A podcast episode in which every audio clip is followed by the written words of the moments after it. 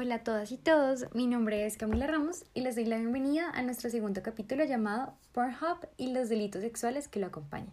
Sigan conectados para echarle cabeza a la pornografía y lo que esta trae consigo.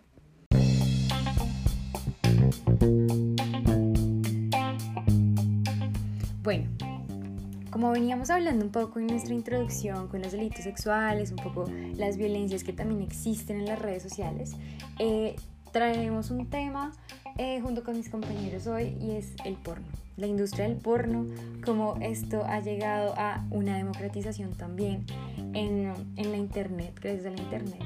Eh, y es como también un poco esto se ha vendido como la guía educativa del sexo. Pero bueno, ¿realmente es así? ¿Realmente es una guía educativa? ¿O cuál es el mensaje que este le da al consumidor, que en su mayoría son niños, niñas y adolescentes? Bueno, pues podemos ver que Pornhub ha sido noticia en los últimos meses, pero esto se ha dado gracias a las diferentes denuncias que ha recibido esta plataforma. Pues activistas y víctimas que señalan a Pornhub como un sitio que se beneficia de la llamada porno venganza, que fue un poco lo que vimos también en nuestro capítulo anterior, em, denuncian básicamente este sitio eh, que no elimina los videos que son reportados. Recordemos que esto pues también lo vimos en, en nuestro caso con Ana. Eh, y bueno, básicamente la porno venganza, como les veníamos contando, es, la, es la, distribución, principalmente en Internet, de imágenes o videos sexualmente explícitos sin consentimiento de la persona que se muestra en ellos a fin de causarle como alguna angustia o vergüenza. Eh, en su gran mayoría, esto termina haciéndolo como las exparejas y en su gran mayoría son mujeres las que son víctimas de esto. Y no solo eso, el sitio también falla en borrar el contenido que logra ser censurado y que ha sido reportado, beneficiándose así no solo de los ingresos de publicidad que se generan, sino también creando en las víctimas em, una vulneración a su intimidad. Em, y bueno, como que la empresa también eh, afirma que tiene una política muy progresista en esto, pero tengamos en cuenta que, como les contaba, este material puede ser distribuido por una expareja, pero también puede prevenir de un archivo privado de la víctima que es robado, como lo pudimos ver, que también es una violencia y una forma de acoso que, que, que también se da, una forma de extorsión muy común, eh, en especial en los jóvenes, ¿no? En los jóvenes niños. Eh, un caso que también puede como ilustrar esto es el de Sophie. Ella dice que se sintió violada después de que un video de ella fue visto cientos de miles de veces eh, tras haber sido puesto en línea. Em, hay un grupo que se llama Not Your Porn, eh, que es en español No Tu Porno, que dice que dicho contenido ha permitido que propietarios de Pornhub obtengan muchísimos eh, ingresos eh, por la publicidad y la visibilidad que se le están dando también a estas denuncias. Entonces es un poco contradictorio ver que al mismo tiempo que tú denuncies también se van lucrando con esto y la gente sigue entrando a esta página web. Em, también por su parte, Pornhub eh, asegura que condena energéticamente, por decirlo así, eh, la pornovenganza y que tiene la política contra la pornovenganza más progresista, más progresista de la industria. Em, básicamente sobre el caso de Sophie, ellos se pronuncian eh, y aseguran que, cito, ningún registro de ningún correo electrónico de la joven pidiendo que se eliminara eh, los videos donde ella aparecía, pero ahora está en contacto con ella y espera resolver este problema en conjunto, dicen ellos. Sophie por su parte dice que optó por mantener anonimato, le dijo a la BBC que eh, que de paseo con su familia hace unos 18 meses aproximadamente, cuando revisó su teléfono y encontró mensajes y llamadas como perdidas. La pareja de su hermana era la que había encontrado em, estos videos de ella en Pornhub, eh, el sitio más grande de la industria pornográfica en el mundo. Em, uno de ellos estaba, eran varios, subieron varios videos de ella, su expareja lo hizo. Eh, y estaba uno de ellos en los 10 más, más, más destacados em, de la semana y había tenido cierto, cientos de miles de, visitas. Ella asegura que se sintió sorprendida, avergonzada y como ya veníamos diciendo, violada. Dice también que con su expareja había grabado aproximadamente seis videos, pero se habían separado hace varios años y no había dado su consentimiento para difundirlos en la internet.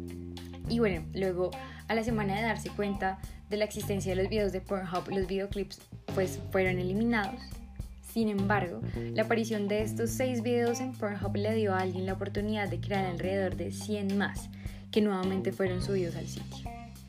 Cuando esto se informó al sitio, cuando Sophie se, se, dirigió al sitio a hacer la denuncia, ella dice que no fue muy útil, que su respuesta básicamente fue, ella se puso en contacto con la compañía que maneja como las eh, solicitudes de Pornhub eh, para eliminar los videos, pero tampoco obtuvo una respuesta.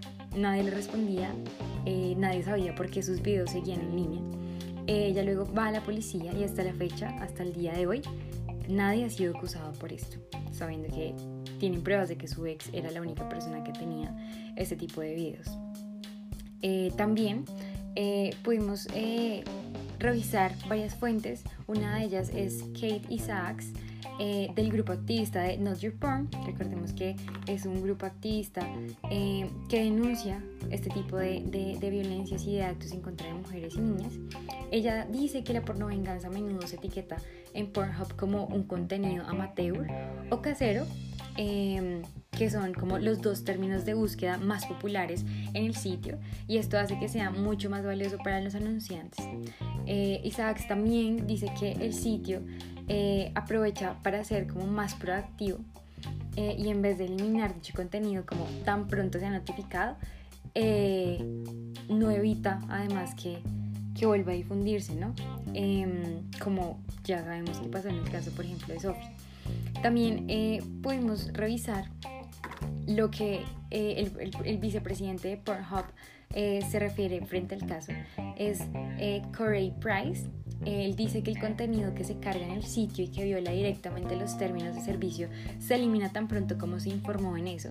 Y en el 2015, para garantizar aún más la seguridad de, de, de según él, sus, sus seguidores, cito, dicen que adoptamos oficialmente una postura firme contra la pornovenganza, que creemos que es una forma de agresión sexual e introdujimos un formulario de envío para eliminar fácilmente el contenido no sensuado.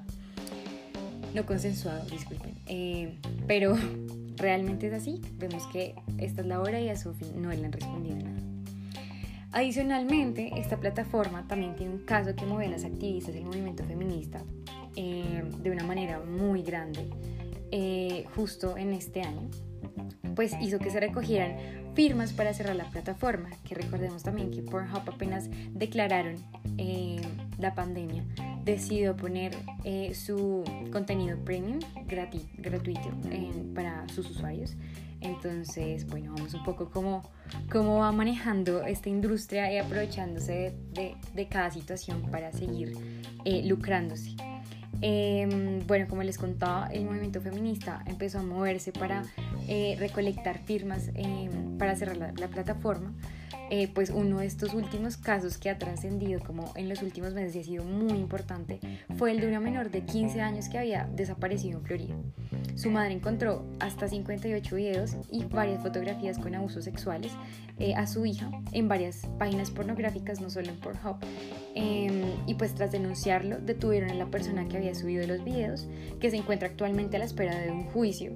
Eh, pero según, según los medios locales, sin embargo, la web no ha eliminado el contenido, aunque los videos, o sea, y pese a que pusieron como la denuncia, los videos siguen apareciendo eh, aparecen como parcialmente disponibles informan aquí. Entonces, bueno, como que estas acusaciones también se han hecho públicas por varias asociaciones que luchan con el fin de la explotación sexual.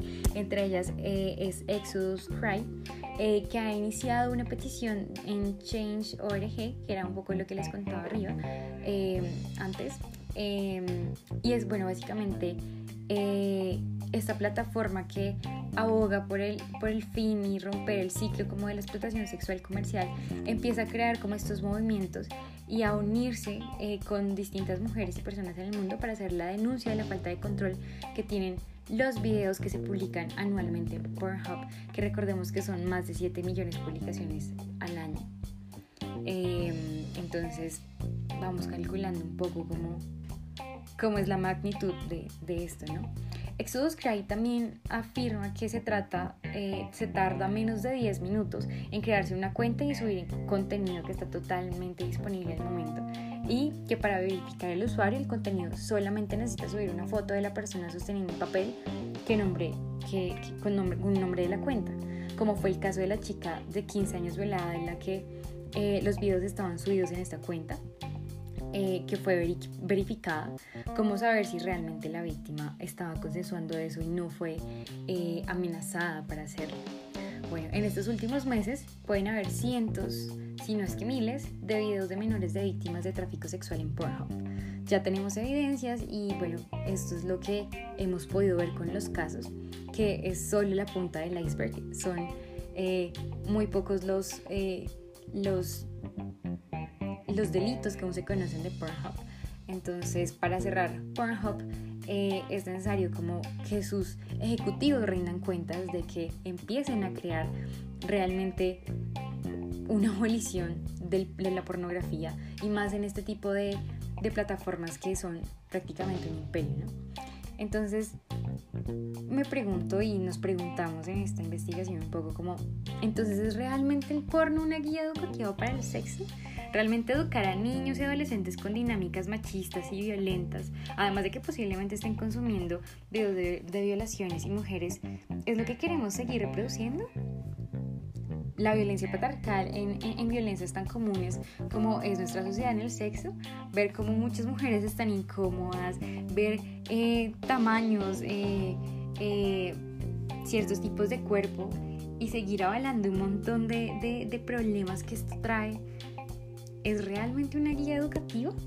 ¿Realmente seguimos avalando esto como salieron hace unas semanas una noticia en donde eh, el espectador y, eh, hace una noticia acerca de, que el porno ahora es la guía del sexo para los jóvenes? Entonces estamos haciendo que nuestros niños y nuestros jóvenes crezcan con, con, con un montón de violencias que han sido aprendidas eh, por la sociedad, pero que ahora la Internet lo está facilitando además de que vienen acompañados de un montón de, delitos sexuales, Incluso teniendo en cuenta que mujeres que han decidido estar allí, como lo dicen las personas que defienden el porno, eh, pues nada, como una de ellas es Mia Khalifa, ella ha tenido problemas para poder dejar su vida como actriz porno y ya luego de cinco años que pasaron de sus tres meses participando en estas plataformas y una de ellas en, Pornhub, se encuentra en una disputa eh, con esta misma y bueno, también con las demás